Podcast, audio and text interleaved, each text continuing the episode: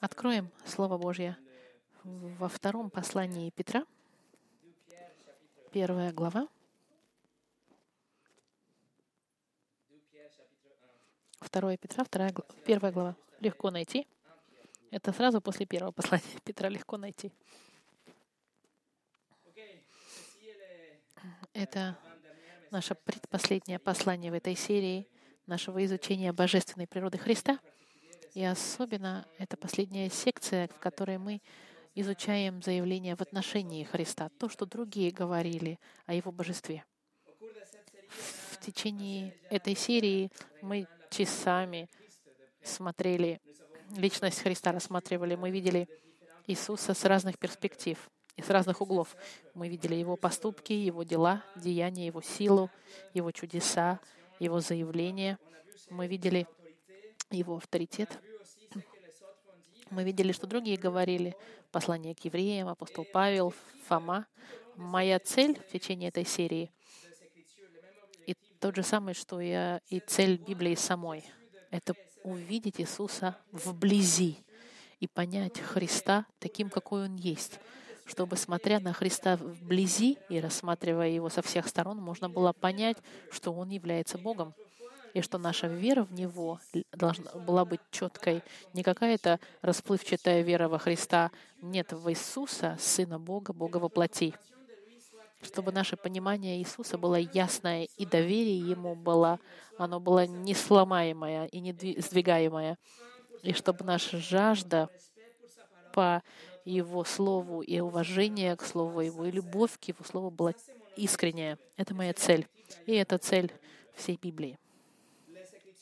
Святое Писание выявляет ясным образом, что Иисус является Сыном Божьим. И в то время, как мы изучали эту серию о Его божественной природе, я надеюсь, что мы все вместе, как маленькая группа, мы выросли в нашем понимании Иисуса и познании Иисуса.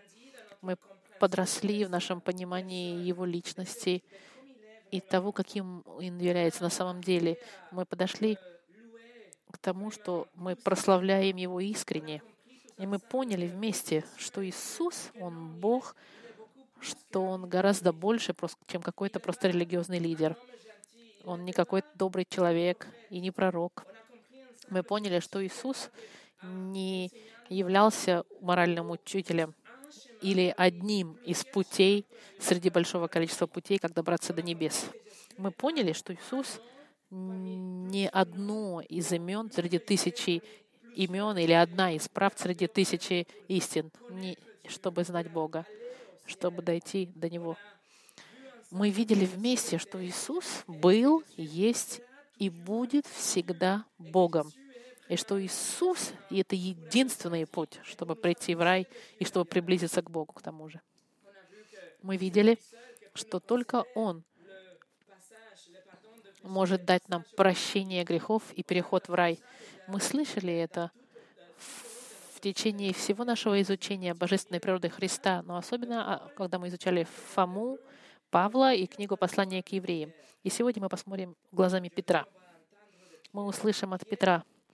Петр, который принадлежал не просто к 12 апостолам, Петр принадлежал к маленькому кругу интимному, самому близкому к Христу вместе с Иоанном и с Иаковом.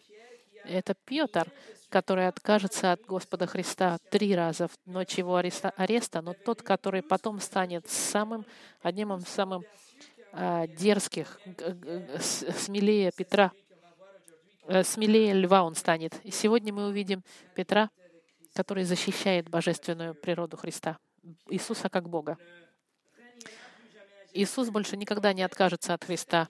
И эта глава, она написана с целью защитить церковь и предупредить церковь в те времена, потому что уже появились ложные учителя, которые э, инфильтровались, проникли в церковь и которые начали учить, что Иисус не был Богом, что, что нужно отказаться от того, что Иисус был Спасителем, что Он был Христом.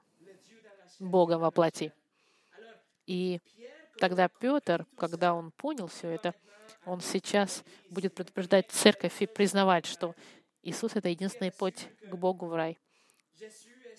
Петр уверен, что Иисус — это тот, о ком говорил Старый Завет и обещал.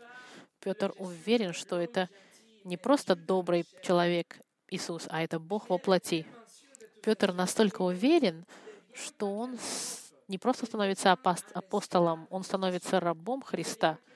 Он становится кем-то, кто слушается своего хозяина даже до смерти. И, кстати, он будет убит за свою веру через два года после того, как он написал это письмо. Это тот же самый Петр, о котором мы будем говорить сегодня. Но до того, как начать, давайте помолимся вместе. Господь, я благодарю, прошу Тебя благословить изучение Слова Твоего. Пусть это будет нам ясно и достигнет сердец всех тех, кто будет слушать. Пошли нам, Господь, Духа Святого, чтобы Он мог помог нам схватить эту правду сегодняшнюю в отношении Божества Твоего Сына и спасения наших душ. Господь, я прошу, чтобы Ты благословил это время вместе. Именем Христа. Аминь. Послание сегодня называется «Петр говорит, Иисус — наш Бог и Спаситель».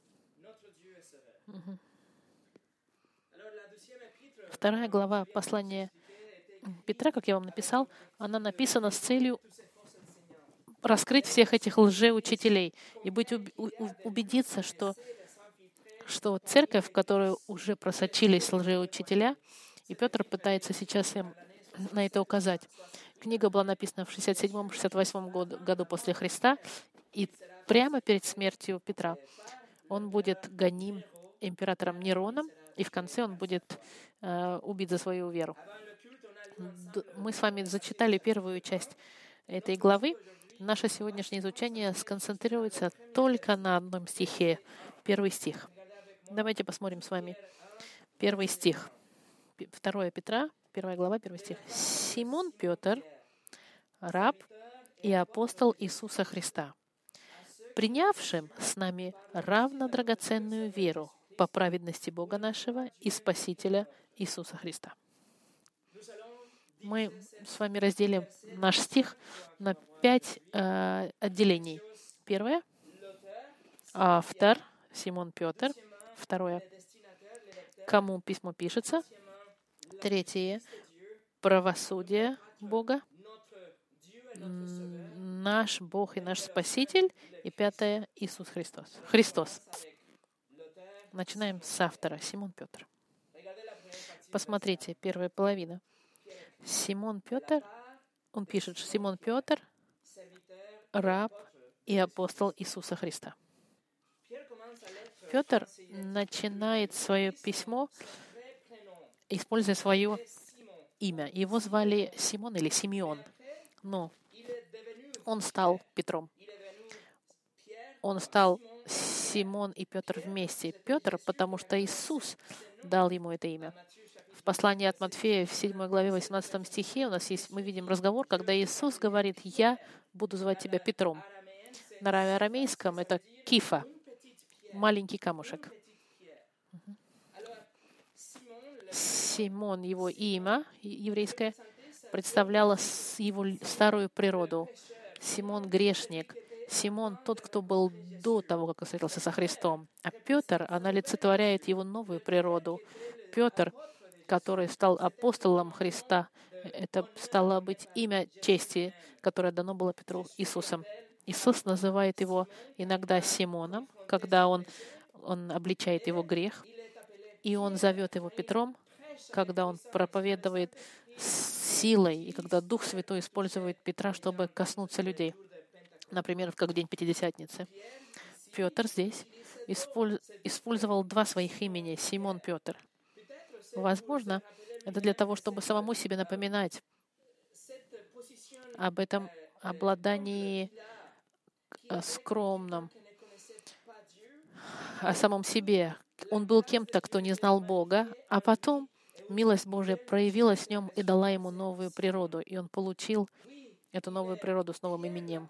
Да, он, с одной стороны, Петр, апостол, но с другой стороны, он все еще остается Симеон, торговец рыбой, с другой стороны.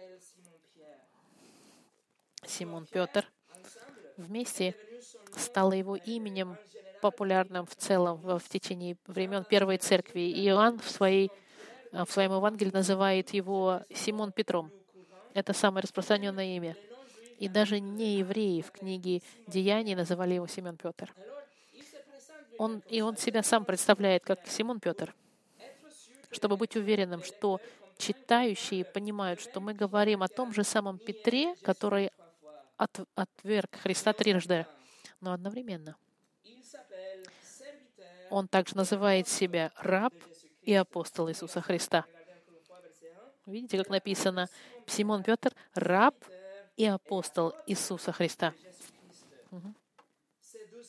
Эти два, эти, эти два имени, они олицетворяют собой положение, положение как раба, как бы низкое положение и привилегированное положение апостола в церкви.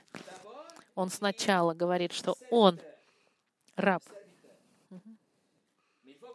Нужно понять, что в греческом языке используют слово «дулос», которое так и значит «раб», потому что во французских переводах или в английских переводах или в русских переводах некоторых может быть сказано «слуга», хотя в данном используется слово «раб». Это то же самое слово, когда мы изучали в своем послании к филиппийцам, когда Иисус говорит, что Он раб Божий о себе. И таким же образом Петр называет себя рабом Божьим, рабом Христовым. Почему? Потому что он принадлежит Христу. Иисус — его хозяин. Он слушает своего хозяина, и одновременно он защищен своим хозяином, и он любим своим хозяином. И вы, и я, и все настоящие верующие, настоящие христиане, мы все рабы Христа. Если вы христианин, вы раб Христа. Почему? Потому что Он ваш Господь.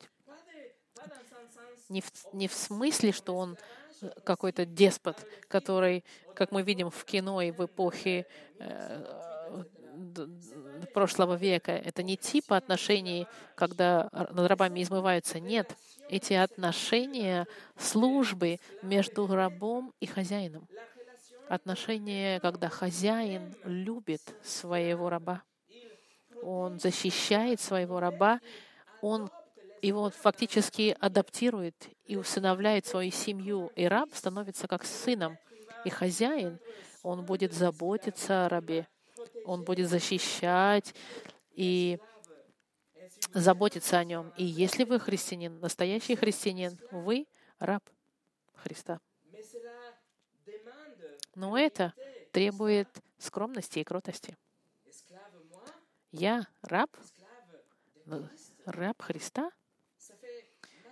Неприятно это нам звучит, а потому что слово «раб», но, но как бы нам слово не нравилось, смысл одинаковый. Нужно думать о рабе и о хозяине, не, не о каком-то хозяине, который будет бить своего раба. Нет, это отношение, когда хозяин усыновляет и любит своего слугу и своего раба, и раб, который любит своего хозяина.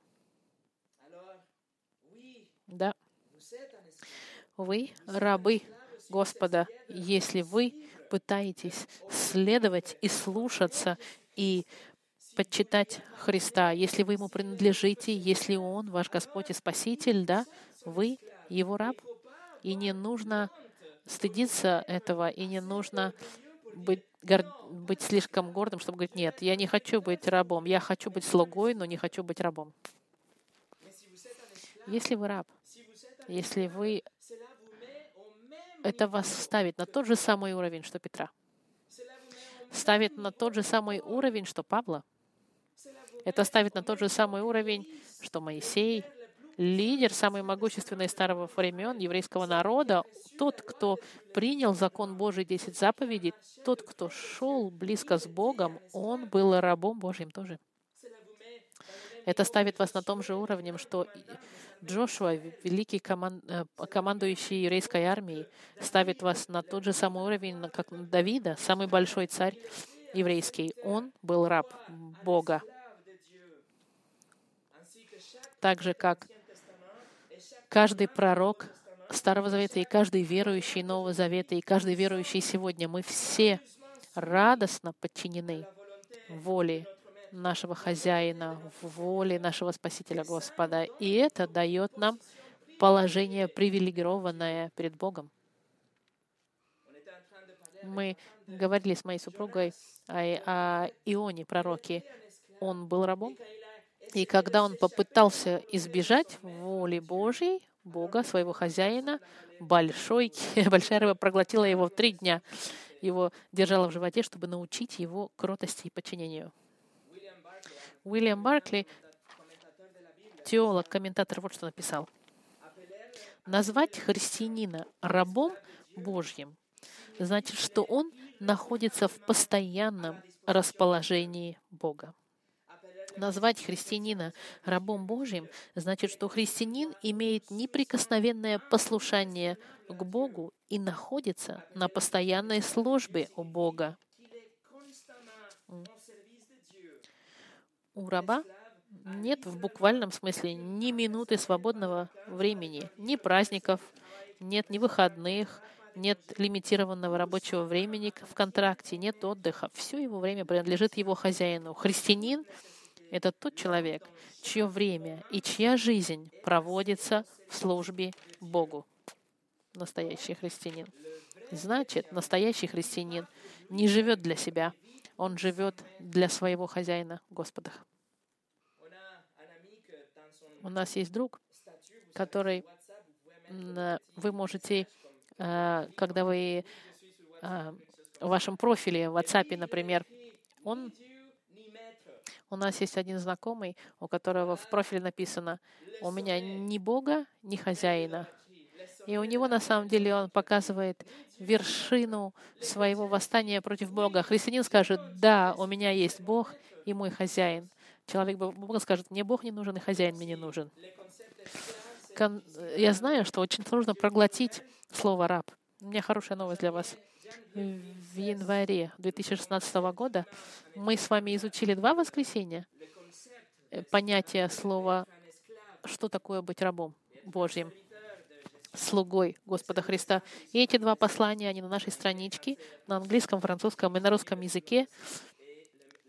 И называется это «Рога, раб, раб Иисуса Христа». Если вам интересно, посмотрите на наши странички, вы э, можете побольше узнать. Но по, помимо того, что он называет себя рабом, он называет себя апостолом.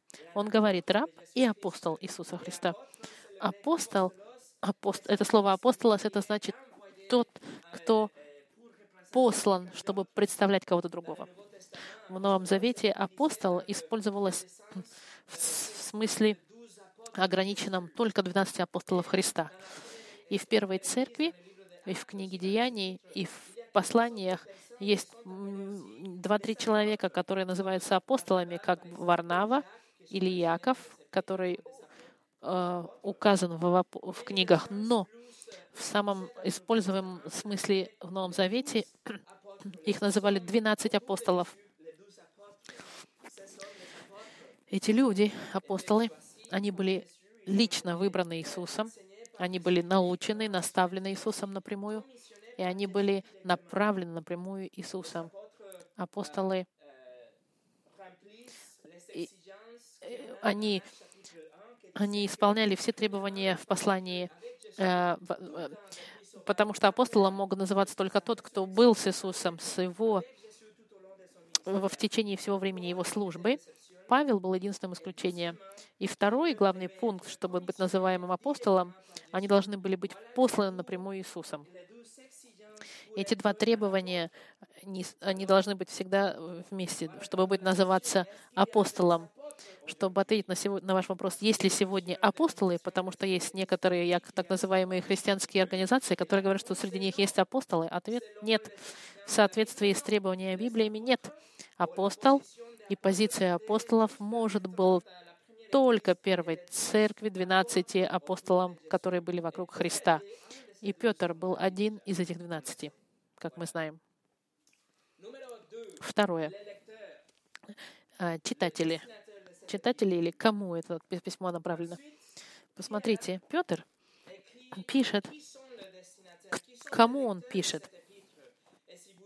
Если вы прочитаете письмо полностью, вы увидите, что в третьей главе он говорит, что читатели — это те с первой главы, с первой главы христиане, которые были э, разбросаны вокруг Израиля. Первая церковь в 60-х годах после Христа. Мы знаем, что эта глава написана для верующих. Но обратите внимание, как Петр называет этих верующих и что он говорит в отношении этих верующих. Он говорит, Симон Петр, раб и апостол Иисуса Христа, кому? Принявшим с нами, и в конце веру по праведности, равно драгоценную с нами, принявшим с нами равно драгоценную веру. Нужно знать, что в некоторых переводах это может казаться, что верующие получили что-то взамен чего-то, что вы получаете веру, потому что вы работали. Это он говорит о некоторых переводах. В русском языке этот перевод очень хорошо сказан, потому что во французском переводе может звучать, что это как бы получено в обмен. Нет. Петр использует специальное слово, чтобы объяснить этот концепт. Когда вы получаете веру, это бесплатно и не имеет никакого отношения к вам. Слово, которое он использует принявшим, это слово используется только четыре раза в Новом Завете. И каждый раз из этих четырех раз это относится к чему-то, что ты выиграл. Выиграл, как бы, если бы ты играл в лото. Выиграл случайно, как бы. Вы, вы выиграли и вы получили, не заслужив, скажем так, как если бы вы выиграли лото или миллион. Все это, чтобы объяснить, что слово «принявшим» — это «принявшим бесплатно», ни, ни, ни, ни за благие дела, ни за какую работу, ни за то, что вы заслужили. Вы ничего не сделали, вы просто приняли. Другим способом это слово можно сказать как синоним достигнутые божественной волей. Вот так. Вы получили, потому что Бог захотел. В прошлой, на прошлой неделе мне задали вопрос в относительно лото. Или, да, если вы играете в лото, вы выигрываете, вы не делаете ничего, кроме того, что вы купили ваш билет, но нет их обмена, вы получили лото, потому что по случаю так получилось. Петр, когда использует это четкое слово, он подчеркивает, что спасение не достигается никакими личными э, поступками или не, э, спасение не достигается никакими жертвами собой, никакими традициями, чтобы вы были достойны э, получить спасение. Нет, спасение происходит по милости Божьей, потому что Он хотел вам дать это. Дайте я вам покажу кое-что. Давайте пойдем с вами в книгу Деяний, в 11 главу. Деяние, 11 глава.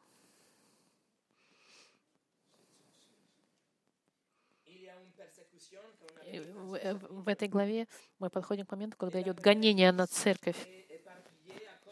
И церковь разбросана из-за этого гонения. И начиная с 19 стиха, смотрите, с 19 по 21 стих. «Между тем, рассеявшийся от гонения бывшие после Стефана, прошли до Финики и Кипра и Антиохии, никому не проповедуя слове, слова, кроме иудеев. Были же некоторые из них киприоты и киринейцы, которые, придя в Антиохию, говорили Илинам, благовествуя Господа Иисуса. И была рука Господня с ними, и великое число уверовав обратилось к Господу. Обратите внимание, 21 стих. «И было великое число уверовав». Вопрос, почему? Ответ находится в первой половине фразы. «И была рука Господня с ними». Значит, рука Господня была с ними, И поэтому они уверовали. И что произошло, когда они поверовали? Они обратились к Господу в конце стиха. 21 стих нам говорит, что «И была рука Господа с ними, и из-за этого причина великое количество людей уверовали, это эффект, и последствия обратилось к Господу». Спасение, друзья мои, это дар Божий.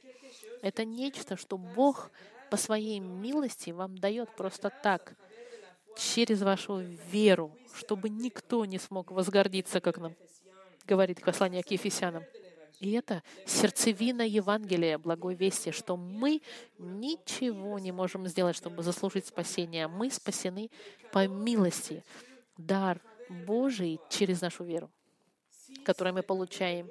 Если бы это зависело от нас, никто не был бы спасен. Никто не был бы, имел возможности быть спасенным.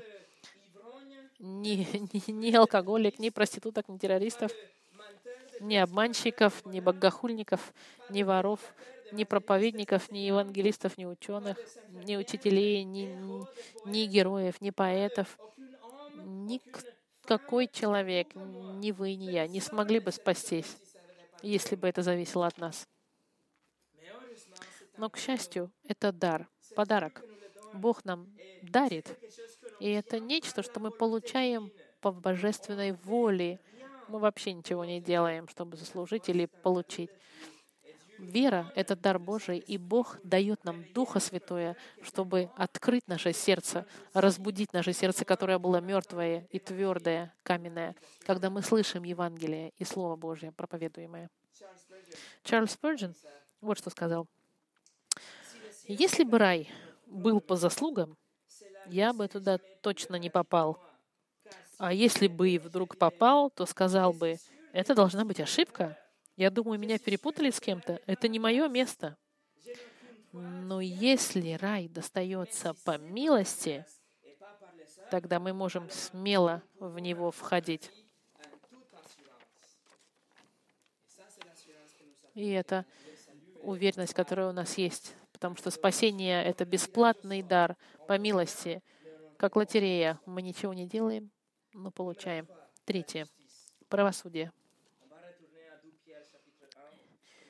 Посмотрим. Вернемся с вами во вторую главу Петра, как мы и были. Правосудие, праведность Бога. Петр пишет. принявшим с нами равно драгоценную веру по праведности Бога, нашего и Спасителя Иисуса Христа, Обратите внимание выражение «равно драгоценную с нами». Это выражение было используемо, когда гражданство было дано кому-то, кто был не гражданином. И вдруг с этого момента, как человек становился, иностранец становился гражданином, он становил равным гражданином, как и кто-то другой был гражданином, рожденным в стране. С нами, с христианами, мы делим э, перед Богом ту же позицию, что и Павел, и апостолы. Петр, у нас тот же самый, как бы сказать, уровень христианства, как были у Петра и у Павла, и у других, равно драгоценную. Моя семья и мы, когда мы приехали в эту страну, мы получили гражданство. У нас, нас это сделало такими же гражданами, как французы, рожденные в стране. И таким же образом христианин, который приходит ко Христу, он через, Мишу, через Божью милость получает ту же самую позицию, что и христианин, который 20 лет уже христианин. Друзья мои, нет, нет граждан второго класса в раю. Нет, нет зала э, для важных персон в раю. Нет первого класса, не экономического класса в самолет, который летит в рай. Мы все имеем одинаковое положение и одинаковую веру как и другие, равноценную, равнодрагоценную веру с нами. Почему у нас э, такая же вера и положение, как у других христиан? Потому что мы делим э, одинаковую праведность Бога, праведность Христа. Мы делим вместе с ними то же самое совершенство, вменяемое в Петра, как и в вас, если вы во Христе. Мы перед Богом стоим, одинаковые белые наряды носим, отмытые, чистые платья Христа, безгрешные платья одеты на нас, одинаковая чистота и невинность на нас одета, потому что когда Он на нас смотрит, Он видит, как, как если бы мы никогда не грешили. Он видит нас одетые в белое платье праведности Христа. Иисус нам дал это совершенное платье в обмен на ваше платье, вашу одежду, которая была грязная и запачканная грехом отвратительным.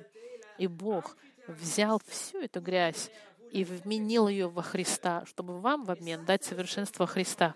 И это единственный способ, друзья мои, и путь уникальный, и единственный способ быть принятым Богом. Это, друзья мои, эксклюзивность христианства, которая отличает нас от всех. Путь, он прямой. И дверь, она очень узкая и ограниченная. Если у вас нет праведности Христа, вы вне этого пути. Почему? Потому что человек не может сам себя очистить. Человек попытался это, все время пытается в течение всей истории. Человечество все попробовало, включая боль и наказание, которые сами себя люди били себе, чтобы пострадать. Они все попытались. Пилигринаж, все эти хаджи и хождения, все традиции пробовали. И Бог, но Бог сказал, единственный способ, чтобы попасть в рай, это иметь совершенство Христа, которое вас покрывает. Ничто не может спасти вашу душу, как мы пели только что, кроме крови Христа. Самая первая ложь, которую вы сказали в своей жизни, самая первая, самый первый раз, когда вы пожелали кого-то, самый первый раз, когда вы использовали имя Господа без уважения, в суе, самый первый раз, когда вы позавидовали кому-то, Бог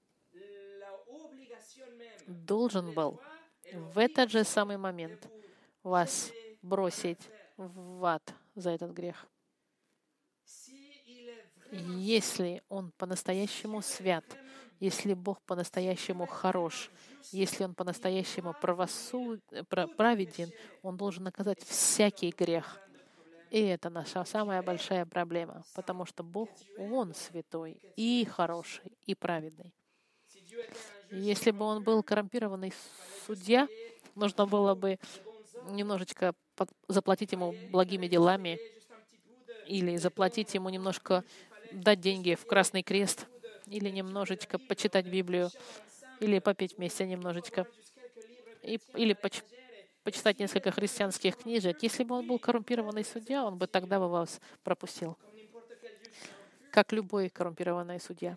Но Бог всемогущий, друзья мои, Он не может быть куплен. Он не коррумпированный человеческий судья.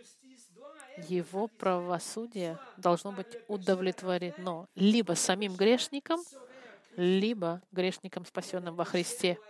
Грех должен быть оплачен, потому что его правосудие должно быть удовлетворено.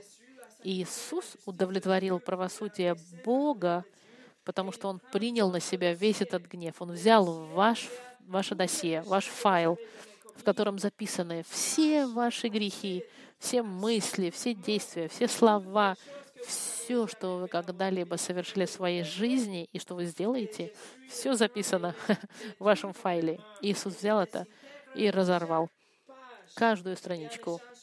И взамен Он вам отдал свое досье, белое, пустое, совершенное ни одного греха. Каждая страничка белая. Почему?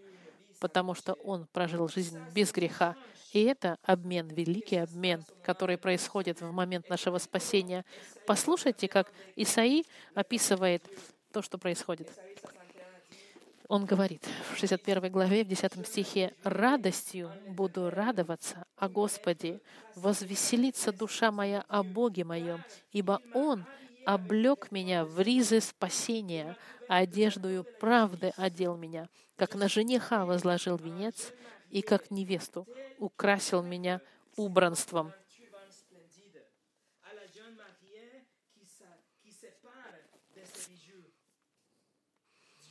Бог вас видит таким образом, потому что вы перед Ним, если вы во Христе, так и выглядите, одетым в нарядные одежды, одетые в одежды совершенства. Он вас видит таким, потому что Он снял и убрал с вас всю грязь и дал вам свое совершенство. Вы украшены и красиво одеты и совершенны перед Богом. Посмотрите, что написал, послушайте, что написал Макартур. Центральная картина Нового Завета — это старозаветное понимание вмененной праведности, когда заключенный грешник признает, что он не может достичь праведности своими делами и призывает милость Бога. Господь закрывает грешника своей божественной праведностью через милость и благодать по вере милость Божья, она настолько велика и совершенна, что Он, Он вас прощает. Было бы хорошо, если бы Он просто вас простил, но нет, но еще и больше сделает. Он вас еще облекает в совершенство Христа, Он дает вам Его совершенство. Он вас делает чистыми и готовыми к краю, чтобы столкнуться с Богом, стоять напротив Него. Как видите, спасение принадлежит Богу от начала и до конца. Все это дар Божий. Четвертое. Бог наш и Спаситель. И здесь мы видим Божество Христа. Посмотрите, когда мы раскладываем строку так. Симон Петр, раб и апостол Иисуса Христа, принявшим с нами равнодрагоценную веру по праведности Бога нашего и Спасителя Иисуса Христа — Петр здесь говорит очень четко об одном человеке, об одной личности, Иисусе Христе, который Бог и Спаситель. Конструкция на греческом имеет такое положение, что это относится к одному человеку, к одной личности, что Бог наш Спаситель — это Иисус Христос. Если бы мы перевели буквально эту фразу, она звучит примерно так наш Бог и наш Спаситель Иисус. И это огромное замеч... заявление. Сказать, что Иисус, Он Спаситель во времена Петра, в Первой Церкви, это было огромное. Мы должны это понять. На... Наз... Назвать кого-то Спасителем, это все равно, что сказать, что Он Бог. Мы с вами сейчас отправимся в Исаию, пророка Исаию, 43 главу. 43 глава, 3 стих. Здесь Бог говорит к пророку Исаии. И посмотрите первую половину третьего стиха. «Ибо я Господь, Бог твой, Святой Израилев, Спаситель твой». Исаия нам здесь говорит, что, что Гос... вечный Бог и Иегова Элохим, это имя Бога на иврите, Он является Богом и Спасителем. Спаситель, потому что Он, он спасал в те времена от условий, э, от египтян, от рабства, от Вавилона. Он спасал, и Он продолжает спасать в нашей жизни наш. Но с вечной точки зрения Он спасает души своего народа. Обратите 11 стих теперь. В, этом, в этой же главе 11 стих. Бог продолжает говорить и говорит, «Я, я Господь, и нет Спасителя, кроме меня».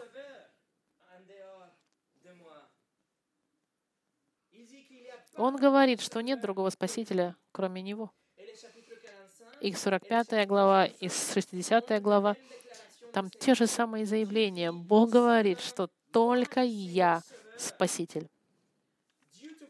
Бог всемогущий, Он Бог и Спаситель. И любой еврей в те времена знал, что быть Спасителем — это было равно Богу. Исаи четко нам говорит, что кроме Бога нет другого Спасителя. Поэтому заявление быть спасителем, она имела невероятные размеры, потому что Исаия сказал, что нет другого спасителя, кроме Бога. И, но в Новом Завете Иисус назван Спасителем много раз. В Матфея в первой главе ангел сказал Марии, что Спаситель рожден. В Луке во второй главе ангел заявляет, что Спаситель будет рожден в Вифлееме. В Иоанне в четвертой главе самаритяне сказали, Иисус, Он Спаситель мира. И в нашем сегодняшнем тексте Павел говорит, что Иисус, Он Спаситель и наш Бог. К тому же Петр использует то же самое имя «Спаситель» еще четыре раза в своей главе. И каждый раз это в отношении Иисуса как Спасителя. И когда он проповедовал это послание в день Пятидесятницы в Деяниях, во второй главе, когда три человек, три тысячи человек спаслись одновременно, он берет титул Спасителя и прилагает его ко Христу. Почему? Потому что он говорит, Спаситель старого заветного времени, он пришел, это Иисус.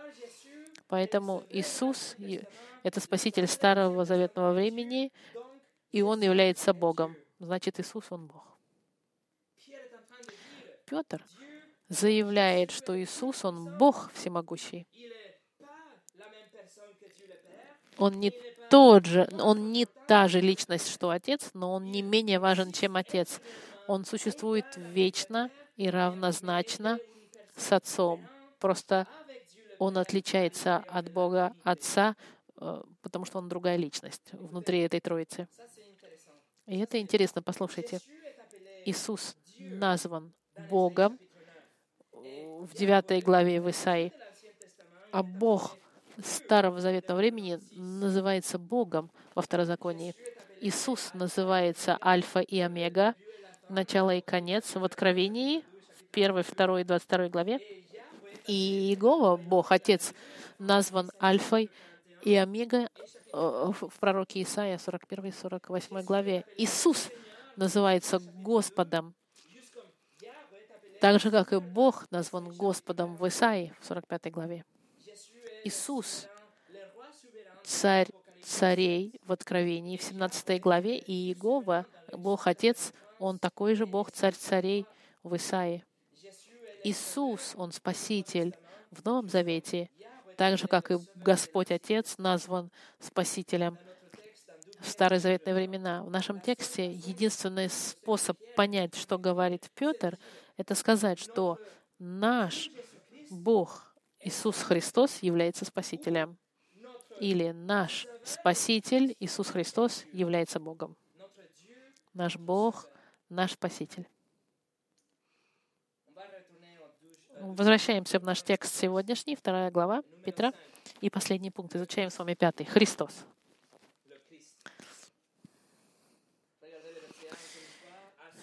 принявшим с нами равно драгоценную веру по праведности Бога нашего и Спасителя Иисуса Христа. Петр, как всегда, ставит вместе титул Христа вместе с словом, с именем Иисуса. Почему? Потому что Он Христос, от греческого «Христос», что значит Мессия, Спаситель. Тот, кого Бог избрал. Исполнение всех пророчеств старозаветных. Это значит Спаситель обещанный, Искупитель обещанный, тот, кто удовлетворит правосудие Бога и будет царствовать навсегда. Мессия — это значит тот, который исполнил все обещания Старого Завета и пришел нас спасти с момента а, а, Адама и Евы, с третьей главы Бытия, Бог обещал, что семя женщины будет раздавит голову змеи. И с этого момента все поколения за поколением, поколение за поколением ждали этого искупителя. Это семя, которое раздавит голову сатаны, змеи. Когда Ева родила Каина, своего сына, Она думала, что, может быть, Каин — это и есть Спаситель, что Бог, что, может быть, он будет в себя, а, что будет тот, который раздавит голову змеи. Но, к сожалению, Каин не был спасителем, он был убийцей, который убил своего брата. И с этого момента поколение за поколением, через века ждало Спасителя, обещания Искупителя. И через века, и через откровение Божье детали этого Искупителя стали все более ясными. До того момента, когда Иоанн Креститель увидел Иисуса, и он сказал, «Вот Агнец Божий, понесший на себе грехи мира». Во Христе тысячи лет заканчиваются. Во Христе обещания Бога, данные Адаму и Еве всему человечеству, исполнились. Во Христе, в Иисусе, сотни и сотни пророчеств старозаветных исполнились. Иисус, Он Мессия, Спаситель, Он Христос. И, друзья мои, когда вы слышите когда кто говорит Иисуса Христоса, Христос — это не его фамилия, чтобы вы понимали. Христос — это титул, который говорит его царство, обещанный царь. Как Иисус Христос — это все равно, что сказать Иисус — царь. В заключение посмотрите полностью в последний раз первый стих. Симон Петр, раб и апостол Иисуса Христа, принявшим с нами равно драгоценную веру по праведности Бога нашего и Спасителя Иисуса Христа. Давайте я вам брошу вызов с этим стихом, с этой одной фразой. Это будет для вас информация к размышлению, особенно в то следующее воскресенье, когда не будет нас здесь. Во-первых, первое — слуга или раб как Петр, являй, готовы ли вы сказать «Я раб Иисуса»? Готовы ли вы подчиниться воле Иисуса? Является ли Он по-настоящему вашим Господом и вашим хозяином? Готовы ли вы отдать свою волю Его воле? Готовы ли вы сказать я хочу вот это, но Иисус говорит по-другому, и я подчинюсь Его Слову. Если это ваш случай, тогда вы послушаетесь, вы будете следовать за Иисусом, вы захотите сделать то, что Он вам предлагает через Слово Свое. Во-вторых, апостол.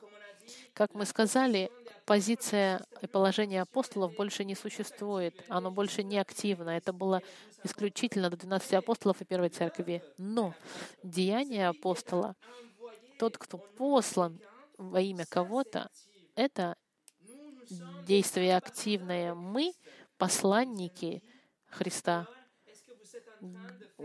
Готовы ли вы делать работу, на которую вас посылает Иисус?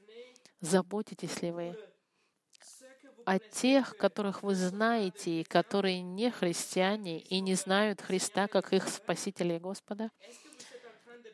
Молитесь ли вы за них?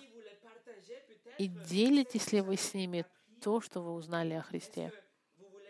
Хотите ли вы знать Христа больше через Его Слово, чтобы быть готовыми исполнять Его волю? Третье. Праведность. Если вы христианин сегодня, приняли ли вы милость Божью? Поняли ли вы милость Божью, которая вас вменена и которая прощает все ваши грехи? Раскаялись ли вы уже и доверились ли вы Христу, чтобы отдать вашу жизнь и вашу вечность Иисусу, чтобы сказать, да, Иисус мой Спаситель. Если вы еще не христианин, когда? Когда вы тогда это сделаете? Когда вы примете праведность Христа, то, что вам нужно больше всего в этом мире, чтобы столкнуться с Богом в день судный и быть оправданным. Вам нужна праведность Бога, Его совершенное платье, чтобы снять с вас ваши грязные одежды греха. Четвертое. Бог. Является ли Иисус вашим Богом? Иисуса ли вы благодарите за вашу жизнь? Является ли Иисус целью вашей любви и вашей прославления? Понимаете ли вы, что Иисус сотворил всю Вселенную и держит в своих руках? Пятое. Спаситель. Понимаете ли вы, что Иисус вас спасает вечного ада? Понимаете ли вы, что если бы это не из-за Иисуса, тогда рай был бы пустой? Знаете ли вы, что Иисус ваш Спаситель, как ваш щит, который вас защитит от гнева Божьего? Шестое. Христос. Знаете ли вы, что Христос это исполнение 39 книг Старого Завета и то, о чем говорят 27 книг Старого Завета. Все это говорит об Иисусе. Он освободитель, искупитель, он обещание, он царь ожидаемый. Петр, друзья мои, он понял, что Иисус был Богом. Даже если он его отверг трижды, Иисус и с ним столкнулся после, к, пришел к нему после воскрешения и трижды задал его, «Любишь ли ты меня, Петр?» И Петр трижды ответил, «Да, люблю». Но теперь, друзья мои, с тем, что он сейчас пишет, он доказывает, он заявляет правду Христа. Сейчас Петр ничего не боится. Он будет защищать божественную природу Христа и даже умрет ради этого. Петр сейчас, когда пишет это письмо из Рима, он уже сидит в тюрьме. В 14 стихе, посмотрите, 14 стих, он говорит, «Зная, что скоро должен оставить храмину мою, как и Господь наш Иисус Христос открыл мне». Два или три года после Петр будет убит, он станет мучеником. Петр будет распят, так, как Иисус и сказал в послании от Иоанна. Иисус сказал, руки твои будут растянуты. Петр будет распят через два года, но традиция нам говорит, что Петр попросил, чтобы его распяли на кресте вверх ногами. Он сказал, что он не заслуживает умереть такой же смертью, как его хозяин. Петр был подчинен своему хозяину. Иисус был его царем, и он не заслуживал даже не умереть такой же жизнью, как его смертью, как его царь. Петр будет говорить и повторять, и утверждать, и защищать до своего последнего дыхания, что Иисус, Он Господь, Бог Старого Завета и Спаситель. И именно это мы должны говорить тоже. Иисус — наш Бог и наш Спаситель. Помолимся. Господь, никто здесь не хочет быть мучеником, понятно. Никто из нас не готов отдать жизнь так, как отдал ее Петр. Но я бы хотел, чтобы мы отдали нашу жизнь Тебе в смысле, что мы бы жили ради Тебя. Я хочу жить ради Тебя, чтобы Ты был моим Господом и показать Тебе, что я Твой раб, и получать все добро хозяина к своему слуге, получать всю заботу и любовь к своему рабу. Я хочу также заявлять и говорить, и я хочу, чтобы мы все были уверены, что Ты Царь Старей, Господь, Господь, Господь, что Ты Бог и Спаситель Старых Завета. Спасибо за Слово Твое, которое нас научает и объясняет все эти истины о Тебе важные. И сейчас я молю, Господь, чтобы Дух Святой это все укрепил в наших сердцах, и чтобы Дух Святой работал в нас, чтобы менять нас и укреплять нас, чтобы мы могли навсегда понимать божественную природу Христа. Именем Господа Христа молю Тебя. Аминь.